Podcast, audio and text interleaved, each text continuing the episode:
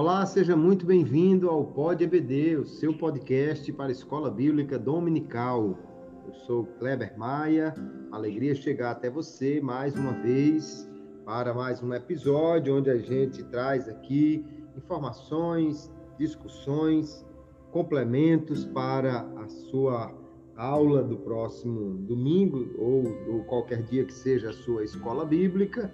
E hoje nós vamos trazer nesse episódio é, estas, essas informações sobre a lição de número 8 desse terceiro trimestre de 2023, cujo título é Transgênero, que transrealidade é essa? E com alegria, hoje aqui comigo, recebemos o pastor Jeremias Couto, que vem retornando ao Pod BD para trazer as suas contribuições sempre muito importantes e valiosas.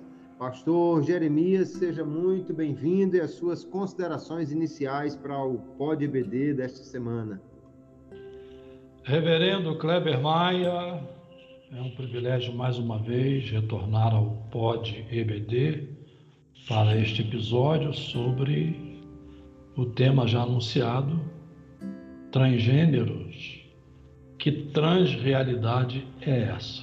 Claro que é um tema pertinente para o momento, pois a questão dos gêneros tem sido muito estimulada em relação ao debate e também a tentativa de se impor a ideologia de gênero como algo, digamos, parte de uma realidade humana e não de uma transrealidade, como propõe o título.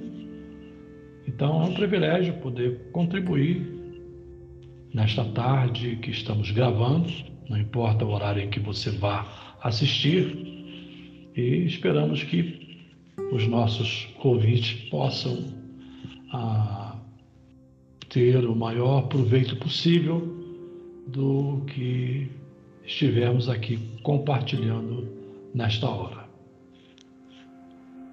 Muito bem, hoje nós vamos tratar então desse tema que é um tema bastante atual, mas também um tema bastante polêmico, né? Quando nós estamos falando dos estudos de gênero, então, nós temos aí algumas palavras que têm sido utilizadas. Você fala do cisgênero. Cis é uma palavra que vem do latim, que significa do mesmo lado ou ao lado de, e então esse prefixo faz referência à, à concordância da identidade de gênero do indivíduo com a sua configuração hormonal e com o, o, seu, o seu sexo de nascimento, né?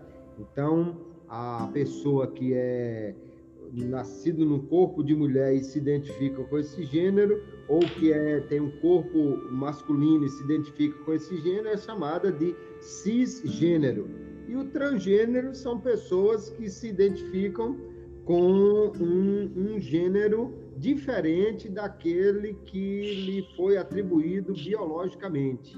Então, é aquela pessoa que é, tem uma, um, um sexo de nascimento, mas que ele não se identifica com aquilo que a biologia diz a respeito dele. Alguns autores chamam de uma disforia de gênero ou um transtorno de identidade de gênero, mas enfim, nós falamos de transgênero quando estamos falando dessa pessoa que não se aceita conforme o, os órgãos reprodutores do seu organismo. E aí a questão é que quando nós vamos pensar sobre isso à luz da Bíblia Sagrada, nós vamos encontrar o texto bíblico que fala da criação do homem e lá no texto de Gênesis, capítulo 1, e o verso 27, diz assim: é, vou ler na nova Almeida atualizada. Assim Deus criou o ser humano à sua imagem. A imagem de Deus o criou, homem e mulher os criou. Então, à luz da palavra de Deus, da Bíblia Sagrada, o ser humano foi criado com apenas esses dois gêneros, o, o homem e, e a mulher.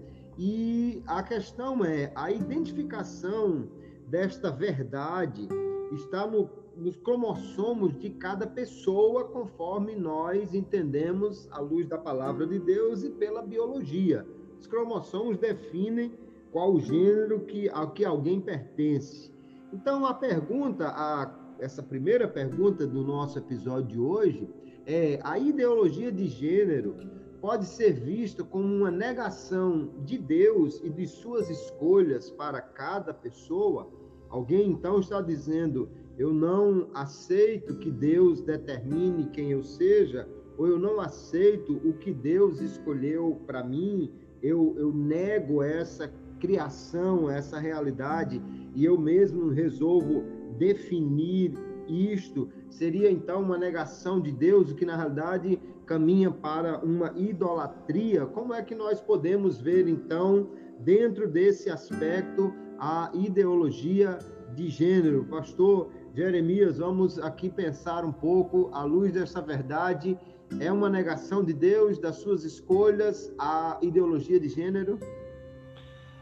Pastor Kleber e queridos ouvintes, eu começo por afirmar que se trata de uma negação da verdade de Deus, do que Deus estabeleceu, conforme já mencionado, inclusive é o texto básico de nossa lição, da lição que estamos estudando nesta semana e muito provavelmente no próximo domingo ou qualquer outro dia em que essa aula seja ministrada em nossas igrejas.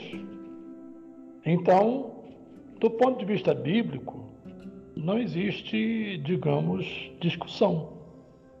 Deus criou o ser humano macho e fêmea. Ou seja, são apenas dois gêneros. Inclusive, o irmão menciona a questão biológica. Nós temos aí a soma de 23 cromossomos masculinos e 23 cromossomos femininos. E é essa soma que vai definir um novo ser humano.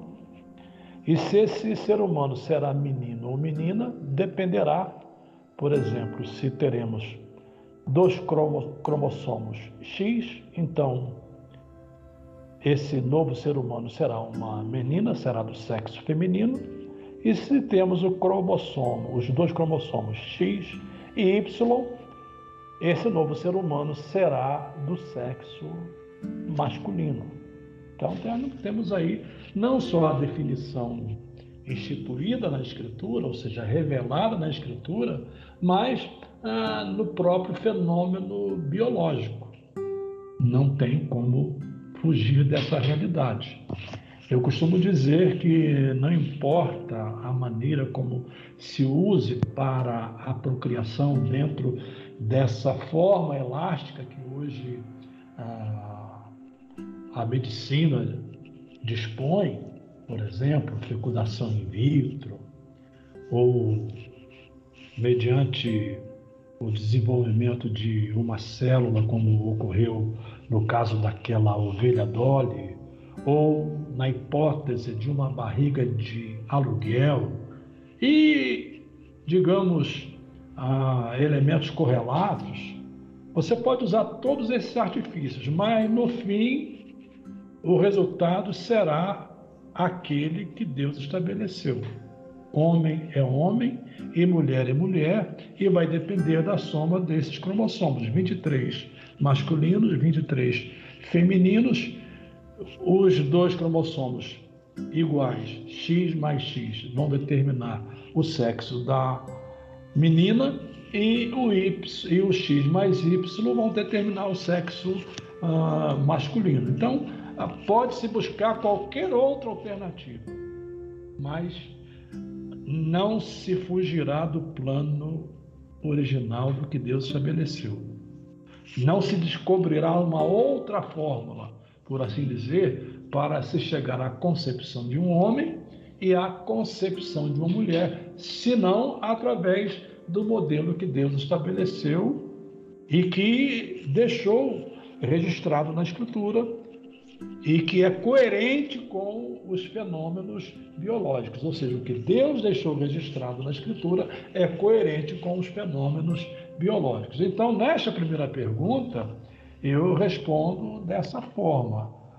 Qualquer coisa que difira disso é uma negação, não só do que Deus estabeleceu, mas é uma negação da própria natureza. É claro que as pessoas que defendem a ideologia de gênero, e se você consulta, por exemplo, o Facebook, temos lá uma lista de pelo menos 3 mil gêneros. Imagine que coisa absurda! 3 mil gêneros. E a única explicação que se pode dar, pastor Kleber já mencionou, é o que eles chamam de disforia. Mas o que é uma disforia? Disforia é um transtorno mental.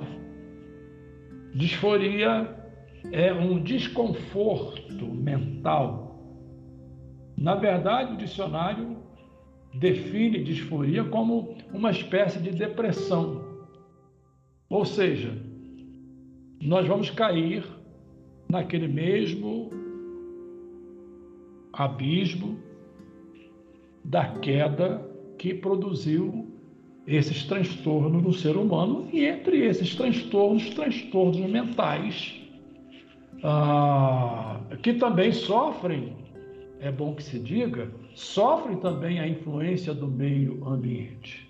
À medida em que o meio ambiente massifica certos conceitos, à medida em que uma mentira vai se repetindo ao longo do tempo, como já dizia Goebbels, essa mentira acaba se tornando, entre aspas, uma verdade, e essa verdade, entre aspas, acaba sendo assimilada e aceita como se fosse algo da própria natureza humana, quando na verdade não o é em relação à questão dos transgêneros. Então, nesta primeira pergunta, eu me defino dessa forma: é uma negação explícita não só do que Deus deixou instituído na Escritura, mas daquilo que é coerente, digamos assim, daquilo que é, tem coesão com o que a Escritura define em relação aos gêneros. Dois gêneros, homem e mulher, macho e fêmea, como Deus os criou no princípio. Perfeitamente. Inclusive, é uma questão que, durante a sua vida, a pessoa pode se sentir diferente, pode negar, pode se é, mutilar para ficar diferente, mas fato é que se essa pessoa morrer e anos depois da sua morte, alguém colher o material dos seus ossos e fizer um teste, o teste vai dizer se é um homem ou se é uma mulher, inegavelmente, de, independentemente de como ela viveu, de como ela se sentiu, de que tipo de modificações fez no seu corpo para modificar a sua aparência, Anos depois, o teste de DNA feito nos seus ossos dirá se nasceu um homem ou se nasceu uma mulher e ali morreu e foi sepultado, porque não há como mudar os cromossomos, não há como mudar a identificação biológica de uma pessoa. Então, isso é algo que é inegável.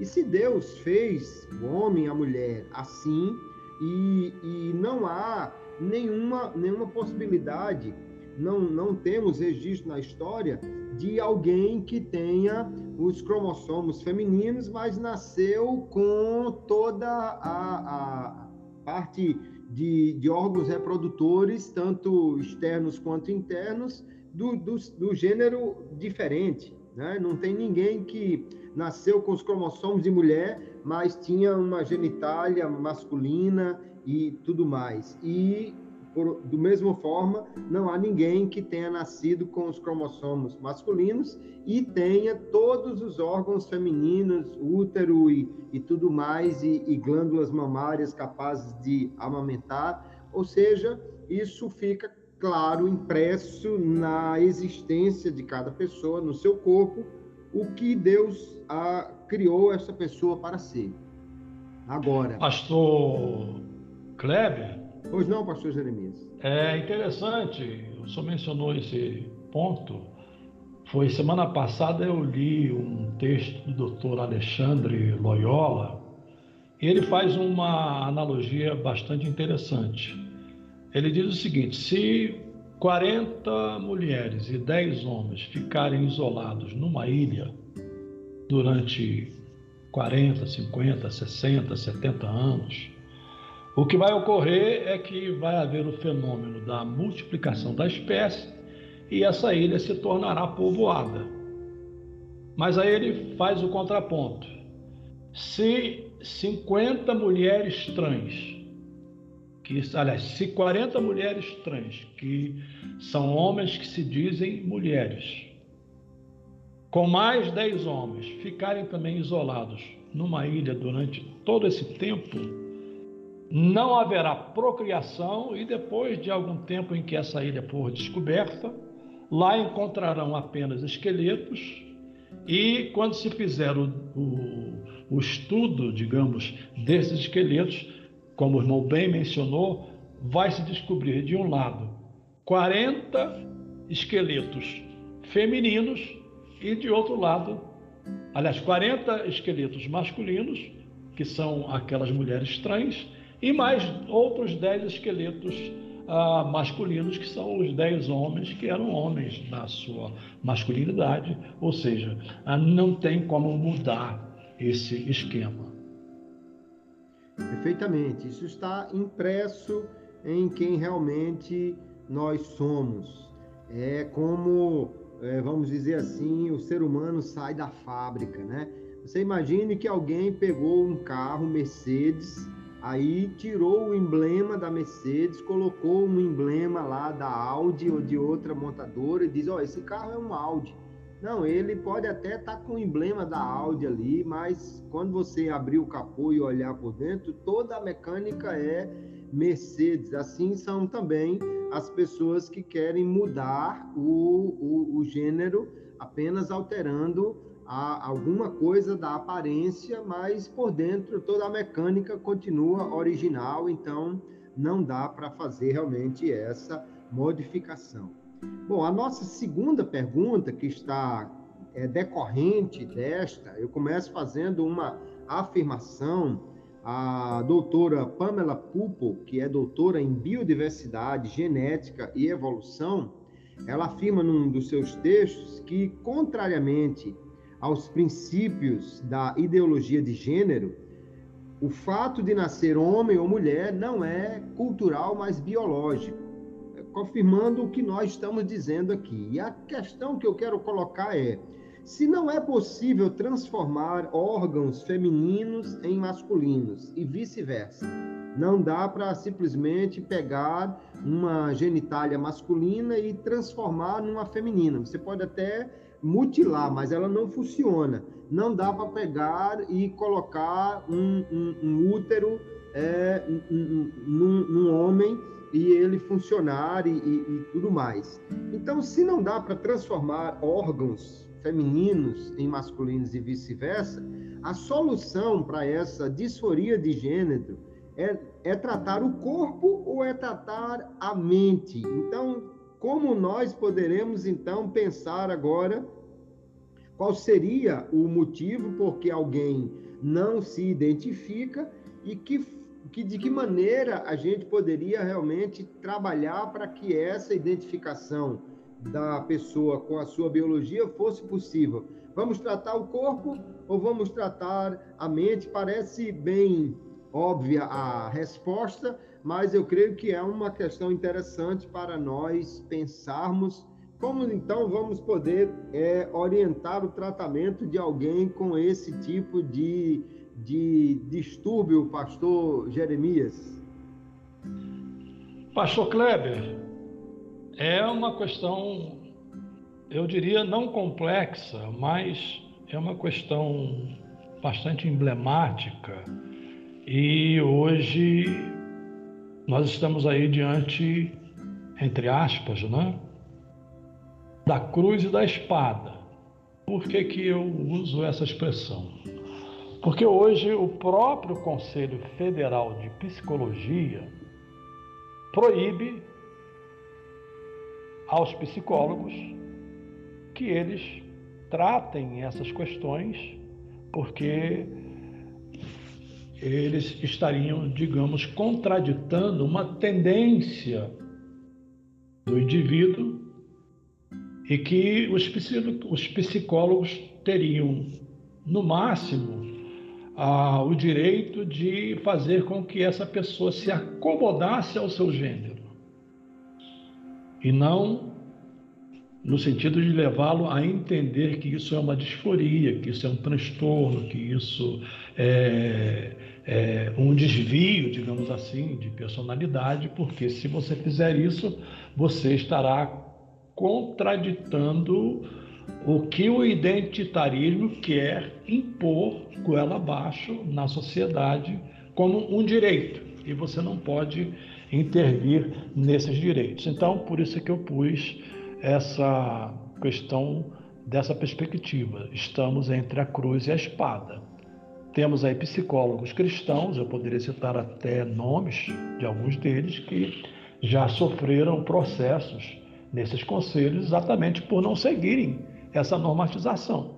Claro que teve um desses psicólogos que é, ganhou a causa, mas é uma questão que está sendo discutida, há uma pressão enorme ah, contra ah, psicólogos que tratem dessa forma e a tentativa, como sempre, isso aqui eu já disse em, em outros episódios, é de jogar essas questões para o terreno da religiosidade. Ou seja, essas questões não têm nada a ver com a vida em geral, cria-se essa dicotomia de maneira que não se possa interferir. Mas nós não temos outra saída. Tanto do ponto de vista da psicologia, quanto do ponto de vista ah, bíblico, do ponto de vista espiritual, e eu me apego aí, inclusive, a esse estudo da, dessa doutora que o senhor mencionou na pergunta, né? é, quando ela é uma, é, uma, é uma especialista, é uma cientista, não é um leigo, né? não é alguém que não conhece, mas alguém que lida com essas questões, tem, tem formação na área da genética, por exemplo, e ela, de modo muito claro, diz que só temos dois gêneros. Não é? Biologicamente, nós somos reduzidos a dois gêneros, a homem e a mulher. Então, o tratamento, pastor Kleber e queridos ouvintes, nesse caso, começa a partir da mente, tanto no campo da psicologia quanto no campo bíblico. Até porque, quando olhamos para o campo bíblico ah, e pensamos, por exemplo, naquele vocábulo, naquela metáfora que é uma das contribuições da literatura hebraica, o coração, como o centro das nossas vontades, dos nossos sentimentos, etc. Quando olhamos desse ponto de vista, é no coração que as coisas se concebem. E, claro, o coração se toma no seu sentido amplo, incluindo a mente, o pensar, o agir, o, o confabular, o planejar, a percepção das coisas, tudo isso passa primeiramente pela mente ou pelo coração, então nós temos de pensar. É tanto que Jesus, no Sermão do Monte, quando fala da questão do adultério, ele menciona: se simplesmente olhar para uma mulher com sentido cobiçoso, já se cometeu adultério. Por quê? Porque essas coisas começam lá no íntimo. O pecado é concebido no íntimo. Então, tanto no campo da psicologia quanto no campo bíblico, nós só temos um caminho: é o caminho da mente, é o caminho do coração. E nós poderíamos citar aqui nomes e casos que são evidências a nosso favor, mas estão aí nas redes, e é só pesquisar, é só ler. É? é de pessoas que passaram por, é, por uma cirurgia homens que é, retiraram a sua genitália masculina e se criou nesses homens uma genitália, entre aspas, que não passa de mutilação.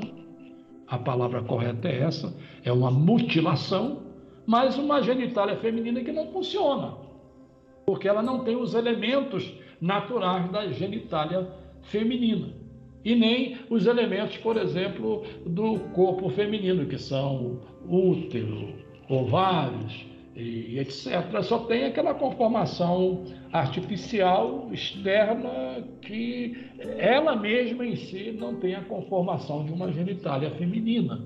Então, eu já li vários casos, eu poderia citar um deles aqui, mas vou evitar citar nomes, não é porque não convém, mas que já vieram publicamente demonstrar o seu desconforto com essas cirurgias e que se hoje elas pudessem voltar atrás e desfazer a cirurgia, elas desfariam, porque essa cirurgia não lhes trouxe é, nenhuma completude, nenhum sentido de satisfação, nenhum sentido de realização. Ao contrário, se a gente for pesquisar, essas pessoas tem outras disforias, outros transtornos e outros desconfortos causados, repita-se, diga-se com ênfase, diga-se com ênfase, causados por essa tentativa de mutilar o corpo humano para tentar ser uma mulher, não é? porque geralmente são essas as cirurgias que estão sendo são feitas hoje, né? Então tudo começa na mente, tudo começa no coração. É verdade. Agora percebamos uma coisa que muita gente não, não coloca nessa discussão. Hoje se fala de crianças que tenham essa, esse fenômeno né, do, do, do, do da disforia de gênero, ou crianças que se acham que, que têm um gênero diferente do seu corpo biológico e em alguns países já se permite que essas crianças passem por esse tipo de tratamento cirúrgico, inclusive, e hormonal, para que seja feita essa, essa pretendida correção. Né? Porém, o ser humano, em primeiro lugar, numa idade né, é, de, de, de, de, poucos anos, ele não tem ainda uma certeza do que é e do que, que quer ser. Quantas crianças que hoje, se forem perguntadas, querem ser um, um, um, de uma determinada profissão e talvez daqui a cinco anos já mudem completamente. Então, imagine uma criança que faz um, tipo de cirurgia para mudar o seu corpo. Aí vamos supor que daqui a 10 anos ela agora já está se sentindo outra coisa. E como vai fazer? Vai fazer outra cirurgia para implantar Logicamente que se acontecer, como já aconteceu aí, de mulheres que se dizem que são homens trans, fazem cirurgias para remoção das glândulas mamárias, dos, dos seios, e, e, e, uma vez que adiante queiram voltar a ser mulher, não tem mais como repor isso. Pode colocar silicone, mas as, as glândulas funcionais não podem mais ser repostas. Imagine como pode ficar a cabeça de uma pessoa que, se a cada 15 anos ela resolver mudar de, de gênero na sua cabeça, então é impossível isso. E, além disso, quando há esse tipo de mutilação, essas pessoas elas precisam estar frequentemente tomando hormônios, porque se muda o corpo para ser é um, é um corpo biologicamente masculino e muda para ser feminino, ela tem que tomar os hormônios femininos porque o seu corpo não produz. E da mesma maneira, se é biologicamente feminina e, e, e é uma mulher e, e, se diz um homem trans, tem que tomar o hormônio masculino porque o seu corpo não produz na quantidade que seja necessário para manter aquela conformação que agora ele quer ter. E essa autonomia em poder dizer o que eu quero ser ou o que eu me sinto, isso tem causado tantas alterações, tant, tantos distúrbios diferentes, que hoje nós temos pessoas que são transdeficientes. Você pode pesquisar nas redes sociais gente que, que destruiu a sua visão porque se sentia um cego. Eu vi uma mulher que ela todo dia se amarra numa cadeira de roda porque ela se sente uma tetraplégica, embora seja uma pessoa normal, funcional, as suas pernas perfeitamente. Mas aí, quer dizer, nós vamos achar que isso é normal e ainda para piorar, hoje existe uma espécie de, de transespécie, gente que é humano, mas que se sente como gato, se sente como qualquer outra coisa. Eu vi uma entrevista de um rapaz dizendo que é, iria fazer uma cirurgia para unir as duas pernas cirurgicamente, porque ele se sentia uma sereia e queria viver dessa maneira. Então, é, é, é para mim é, é, impossível olhar esse tipo de transtorno e não achar que é um transtorno mental e que, portanto, deve ser acompanhado, orientado, avaliado, porque nós não temos essa autonomia de, de poder nos transformar no que quer que queiramos ser, e nem muito menos isso é possível ser feito de forma que realmente alguém tenha um corpo funcional dentro da realidade que ele pensa ser. Ou seja, alguém que começa a se sentir um, um gato ou um cachorro, isso não vai fazer crescer pelos nem um rabo nele, não vai fazer com que ele agora passe a ter um corpo igual ao que a sua mente imagina.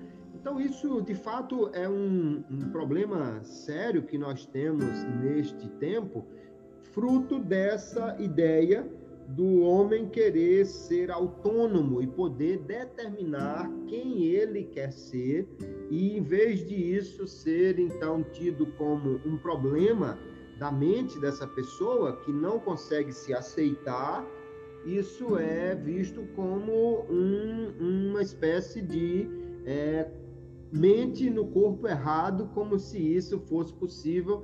É, a ciência diz, os, os, entendidos da biologia diz que ninguém nasce com um, um cérebro os, feminilizado, os homens não nascem com um cérebro feminino ou vice-versa, as mulheres com um cérebro masculino. Isso, na realidade, é algo que, ao contrário do que se quer dizer, porque hoje quer se afirmar que o gênero é uma questão social, é que é, é, imposto a você. Eu diria que o transgênero é que é uma questão social que está sendo imposto à vida das pessoas, levando-as a acreditar em algo que é, não é possível de ser sustentado, mas que elas querem simplesmente assumir isso.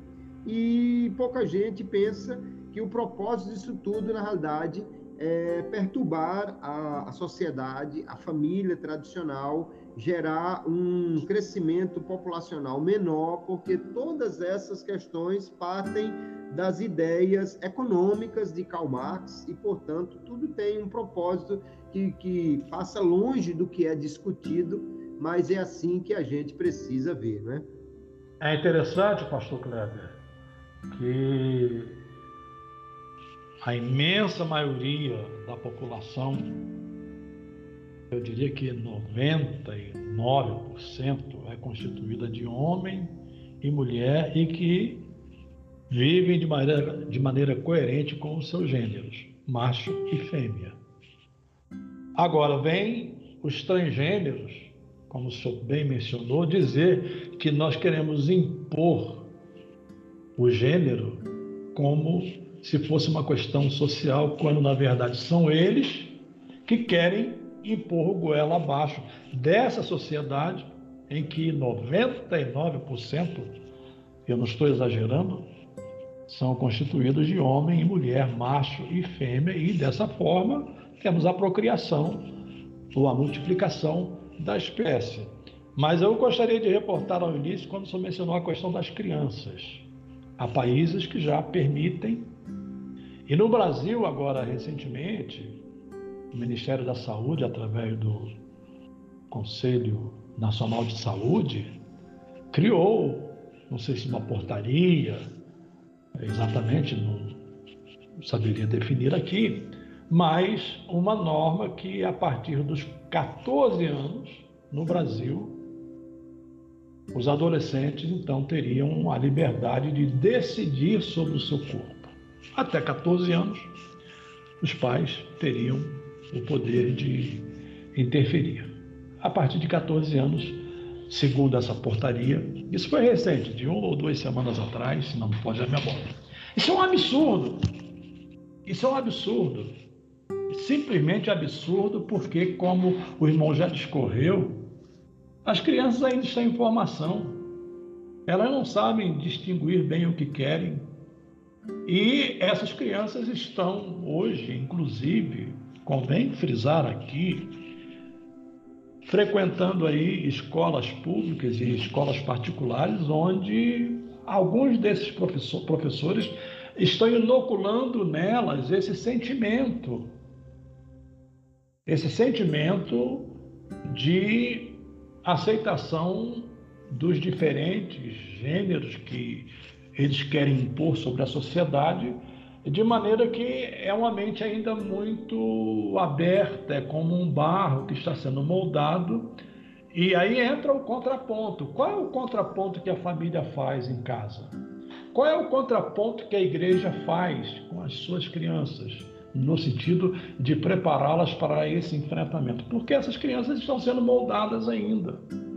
E, como o bem mencionou, hoje elas querem uma coisa, amanhã elas querem outra. Elas não têm ainda essa capacidade de, se for olhar por esse prisma, né? convém que se diga dessa forma. Se for olhar por esse prisma, elas não têm essa capacidade ainda de, de avaliar as coisas, de definir as coisas. Então, eu diria que é um erro não só em relação a esses países, mas em relação ao Brasil, quando decide, através de uma portaria, determinar que esses adolescentes com 14 anos têm o direito de decidir sobre o seu próprio corpo. Eu quero deixar isso aqui consignado, deixar aqui o meu protesto, aproveitando essa aula, aproveitando esse episódio, deixar aqui o meu protesto contra essa medida do Conselho Nacional de Saúde porque não existe nenhuma época na vida humana que alguém esteja tão indeciso quanto na adolescência. Imagine nessa fase de vida você dizer que a pessoa pode escolher quem ela vai ser, modificando o seu corpo, alterando completamente a, a sua vida. Isso de fato é algo cruel de se fazer com é, as pessoas nessa faixa etária que especialmente estão muito instáveis naquilo que decidem, muitas vezes não conseguem escolher que curso eles deveriam fazer numa faculdade que dirá que gênero eu pertenço ou eu quero ser. Isso de fato é muito complicado. Me, me somo ao seu protesto de que isso é algo inaceitável no nosso país. A nossa terceira questão está é, desdobrando esse nosso questionamento, essa nossa conversa aqui, diz o seguinte: se existe autonomia na construção de gênero, as pessoas podem escolher, decidir o que, queiram, o que, o que desejarão ser, logo, o casamento tradicional e a procriação, que são a forma como Deus criou o homem e, e como a sociedade tradicional defende, e eles seriam, então, antinaturais ou até nocivos para a civilização, uma vez que as outras práticas sexuais seriam igualmente válidas. E a questão que envolve o, o transgênero é que envolve também essa questão de um, um, relacionamento sexual com qualquer pessoa, com qualquer tipo de pessoa, e isso não é o que a Bíblia apresenta. Então a questão é: se existe essa autonomia e o casamento e a procriação, então, seriam antinaturais, a depreciação da heterossexualidade contribui para a depreciação moral da sociedade, o que nós podemos pensar sobre essa questão, pastor Jeremias? Pastor Kleber, pastor Kleber e queridos ouvintes, eu creio firmemente que esse comportamento que aceita, que concorda com essa multiplicidade de gêneros, porque não são três ou quatro gêneros. Eu mencionei agora há pouco, e senhor mencionou pessoas que se sentem como é, o trans, transespécie, é? que se sentem como um gato, como um cão. Já vimos vários exemplos aí nas redes virtuais. Então, essa multiplicidade de gêneros, claro que ela deprecia o casamento, ela deprecia a união, digamos, dos dois sexos, homem e mulher, a união heterossexual. Ela deprecia a, a vida em comum entre o homem e mulher e torna a nossa sociedade, por que não dizer, uma sociedade promíscua cada vez mais. Cada vez mais, uma sociedade cada vez mais debilitada, uma sociedade, e o senhor bem mencionou, isso passa, isso é política que vem de níveis bem elevados, passa pela política de redução populacional, queiramos ou não, essas pessoas pensam que vão criar o paraíso na Terra dessa forma. Por exemplo, o que é a eugenia, que foi tão propalada na época de, de Hitler, né? por aquele médico, e, e que ainda é uma filosofia, por exemplo, são temas correlatos, a gente acaba fazendo essas digressões, por exemplo, o aborto. Quando se estimula o aborto de, de fetos com deficiências, fetos, por exemplo, que podem ou irão desenvolver a síndrome, síndrome de, Down, né? síndrome de Down. Ah, nada mais, nada menos, isso é do que uma espécie de eugenia, uma espécie de seletividade, uma espécie de tentar buscar essa utopia da perfeição da, da humanidade mediante esses recursos em que, é, por esse processo de seleção, claro, artificial, e por esse processo passa também a questão da multiplicidade de gêneros, que é uma tentativa de promover essa redução populacional. Mas o, o, o que vemos? O que vemos é o contrário, é é a promiscuidade, o que vemos é, é uma vida dissoluta, o que vemos é uma vida ah, sem regras, sem padrão. Para usar uma expressão da época de juízes, cada um faz o que bem lhe parece aos seus olhos. Não é? Esse é o quadro da nossa sociedade. Claro que se a gente for olhar isso do ponto de vista escatológico, são, são sinais dos tempos, mas o propósito aqui hoje não é esse, senão mostrar o quadro que estamos experimentando enquanto estamos no mundo, como igreja. Em sua oração sacerdotal, Jesus orou dizendo: Não te peço, ó Pai, que os tires do mundo, mas que os livres do mal. Então, estamos no mundo, esse é o nosso palco. Nós temos que ah, tomar posição, nós temos de agir e resguardar, digamos, resguardar os nossos resguardar o povo de Deus, resguardar a nossa família, resguardar os nossos filhos e não entregar os nossos filhos e não entregar as nossas famílias às mãos do Estado, porque o Estado quer exatamente isso. O Estado propugna por isso e o que é que temos hoje?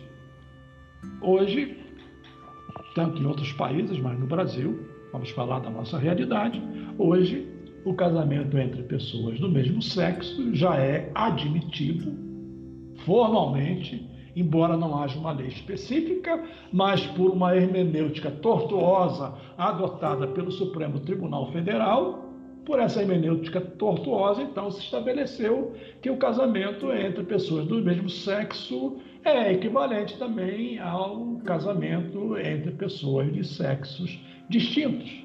Então, hoje, os parceiros homossexuais podem casar-se no civil e receber o seu registro de casamento. Hoje, um homem que se sente mulher, entre aspas, e uma mulher que se sente homem, pode adotar no registro ah, geral que fornece a identidade, pode adotar um nome social ah, coerente com o que ela admite que é, é? se é um homem, se, se ela admite que é um homem, se ela admite que é uma mulher. Então, a, a própria lei, e hoje já se estuda, a, a, minha esposa está terminando o curso de Direito, está já na, na sua última, no seu último semestre, já tem a sua formatura este ano, e recentemente esse foi um dos tópicos, o chamado poliamor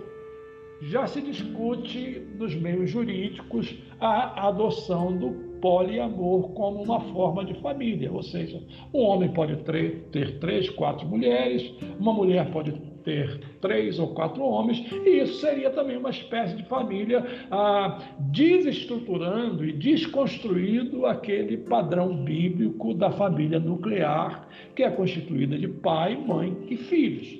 Então, pastor, e queridos ouvintes. Claro que isso deprecia, isso deforma, isso cria uma sociedade Frankenstein, uma sociedade cada vez mais monstruosa, no meio da, da qual nós temos de fazer resplandecer a nossa luz.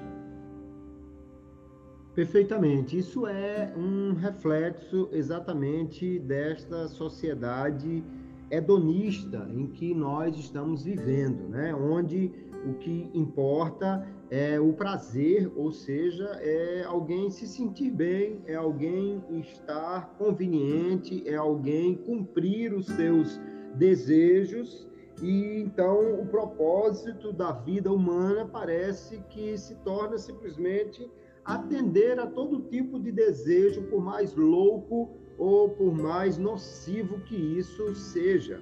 E, no entanto, quando nós olhamos para a palavra de Deus, o propósito da vida humana é conviver com o seu Criador de forma a glorificá-lo. Viver para a glória de Deus é o grande propósito da criação. Mas hoje o ser humano se torna, se coloca como o centro de tudo e portanto, vive dessa forma hedonista, alguém que agora começa a querer viver de qualquer maneira.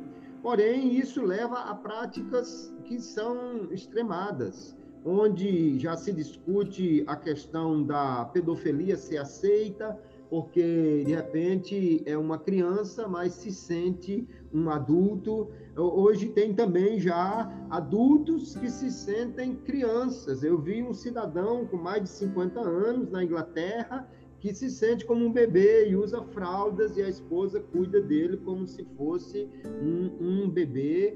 Imagine essas coisas todas como funcionam dentro da sociedade. Então, alguém começa a agora se relacionar com pessoas de qualquer idade, de qualquer jeito, de qualquer, de qualquer tipo. É, isso leva a uma degradação moral, a uma diminuição da moralidade na sociedade, de forma que, de fato, chegamos àquilo que o senhor já citou, como no tempo dos juízes, cada um faz o que quer, cada um vive como quer, e isso, na realidade, é algo que é, anuncia de fato que estamos bem próximos do fim, mas que nós não podemos aceitar para a nossa família, para a nossa vida, esse tipo de pensamento. Nós cremos num Deus que criou homem e mulher, que criou o casamento como meio desse homem e essa mulher terem uma vida íntima e criou então para que eles também pudessem ter filhos. E essa é a família no modelo que Deus criou, planejou e é o que tem feito a humanidade sobreviver até hoje, porque como já o senhor referiu-se à questão lá da ilha, se a humanidade toda ela vivesse dessa maneira que a, a, a o, o transgênero, né, a ideologia de gênero prega, haveria logo, logo a extinção da sociedade, porque não é possível manter-se essa sociedade nem do ponto de vista biológico e nem do ponto de vista moral, a não ser que se preserve aquilo que Deus já destinou para a forma como o ser humano pode e deve viver. Bom, nós chegamos agora ao momento final, aquele momento da mesa redonda e hora da pimenta, sempre um momento de reflexão para a nossa vida atual. E na hora da pimenta de hoje, pastor Jeremias, eu quero colocar a seguinte questão: a igreja que preserva a doutrina bíblica sobre a família, a identidade humana e o casamento. Essa igreja que tem uma doutrina baseada nas escrituras e que não abre mão disto. Esta igreja pode ser um lugar de acolhimento, de ajuda e de conforto para pessoas transgêneras, pessoas que já fizeram até mesmo cirurgias para mudança em seu corpo. E quais cuidados, então, são essenciais para isso que nós podemos, então, dizer sobre a igreja em relação a essas pessoas que, que têm essa esse, essa mudança, esse distúrbio no, na questão de gênero? Pastor Kleber, queridos ouvintes, essa pergunta, esse ponto, essa questão é bastante difícil pelas complexidades que o tema contém. Porque uma coisa é uma pessoa que conscientemente percebe as suas condições e deseja transformar-se, e a igreja tem o papel de acolhê-la em seu seio, de prepará-la. Outra coisa são aquelas pessoas que eventualmente vêm à igreja, mas a intenção delas são outras. A intenção delas é outras é outra, aliás, para fazer a concordância correta do português. A intenção delas é outra. Ah, isso ocorre, eu já vi casos desse gênero, então a igreja precisa estar bastante consciente do momento em que vivemos. Geralmente, linhas gerais, é, essas pessoas pouco procuram as igrejas. E há uma resposta bíblica para isso. Lá em Romanos, capítulo 1, se diz que Deus entregou essas pessoas às suas próprias paixões. Nós não temos por que mudar o texto. O texto bíblico diz isso. Paulo, em Romanos, capítulo 1, diz isso. Essas pessoas transformaram a natureza de tal maneira que Deus as entregou às suas próprias paixões. Então, a tendência, sem que haja aqui qualquer atitude de discriminação, é que é, essas pessoas pouco procurem a igreja. Mas, como eu creio que a salvação deve ser oferecida a todos, e essas pessoas podem também ser sensíveis à voz do Espírito Santo e receberem a Cristo e serem transformadas, eu creio que a igreja tem o dever de acolhê-las. Mas com essas percepções que eu acabei de mencionar, e aqui eu venho para um lado bastante espiritual. Em que sentido? Eu abordo muito esse ponto e aproveito uma vez mais para abordá-lo. Ah, quando tratamos dos dons espirituais, nós valorizamos muito os chamados dons de elocução, que é o dom de profecia, é o dom de variedade de línguas, é o dom de interpretação de línguas. Valorizamos até os dons, digamos, é, de poder, mas os que, os que mais são valorizados são os dons de elocução. Mas existe um dom ali naquela descrição de Paulo, a, em 1 Coríntios, que é o dom de discernimento de espíritos. Então a igreja precisa desenvolver esse dom como igreja, comunitariamente, mas esse dom também precisa ter primazia individualmente entre os crentes e, sobretudo, entre os líderes. Os líderes precisam ter esse dom para discernir a origem, de onde vem, de onde parte, para saber então sobre como lidar com a questão à luz da palavra de Deus, à luz do papel da igreja, à luz desse papel de acolhimento, de modo que ah, essa questão não venha trazer transtorno à vida local da igreja, à vida local da igreja. Mas, em linhas gerais, em linhas gerais, para concluir o meu pensamento, a igreja tem de estar aberta. A igreja tem de ter precaução também com os seus jovens, com as suas crianças e saber como lidar com uma questão dessa natureza. Né? Sem fechar as portas, sem discriminar, mas ao mesmo tempo preservando a, a família da igreja. Né? Esse é um ponto. Em segundo lugar, eu acho que o grande dilema da igreja é entender, por exemplo, que é, essa pessoa vem, por exemplo, se ela já passou por cirurgia, essa cirurgia é irreversível, ela terá, terá de, de ter uma postura feminina se ela for mulher, ela terá de ter uma postura masculina se ela for homem, diga-se de passagem, mas essas mudanças no corpo elas são irreversíveis, né?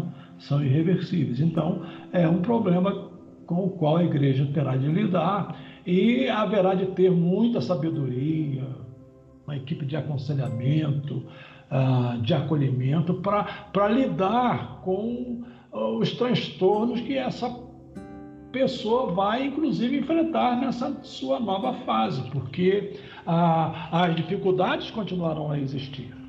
Né? E, e, e, esse é um pecado, pastor, pastor Kleber, que não usa a própria natureza. Por exemplo, o pecado de adultério é um pecado, claro, moral, diante de Deus, mas é um pecado que usa a própria natureza. Já o pecado homossexual, não, ele, ele, ele é contra a natureza. Então, nesse sentido, ele é mais grave do que o outro pecado. Então, por isso, é preciso que haja todo esse cuidado, todo esse trabalho. Eu já tive aqui, não como pastor, mas na época de jovem, em nossa igreja, um caso assim, e vi como Deus tratou esse caso. Deus tratou de uma forma muito interessante né? Então, é, eu não posso aqui fechar a questão como se fosse uma coisa mágica, mas também não posso é, deixar a questão em aberto com aquele discurso, cada caso é um caso, senão dizendo que a igreja tem que ter o cuidado de preservar os seus, a sua família, as suas crianças, os seus jovens, os seus adolescentes, mas ao mesmo tempo ter a graça de Deus para saber como lidar com esses casos quando esses casos ocorrerem de pessoas que virem em busca, digamos, já desesperadas, desesperançadas, virem em busca de uma resposta que a igreja pode dar. Perfeitamente. É uma questão realmente que é desafiadora, não é? Porém, eu entendo que a igreja ela tem como missão levar a palavra de Deus ao mundo, pregar a palavra de Deus, ensinar esta palavra de Deus, conforme o Senhor Jesus mandou, né? Ir por todo o mundo, ensinando a guardar as coisas que ele havia ensinado. Então a igreja tem esta obrigação. Não dá para aceitar parte da Bíblia e negar outra. Não dá para você trazer um, um, conforto, uma esperança, falar da, da, daquilo que a Bíblia oferece de, de esperança quanto ao porvir, por exemplo, sem falar da parte que a Bíblia também condena aquilo que desagrada a Deus.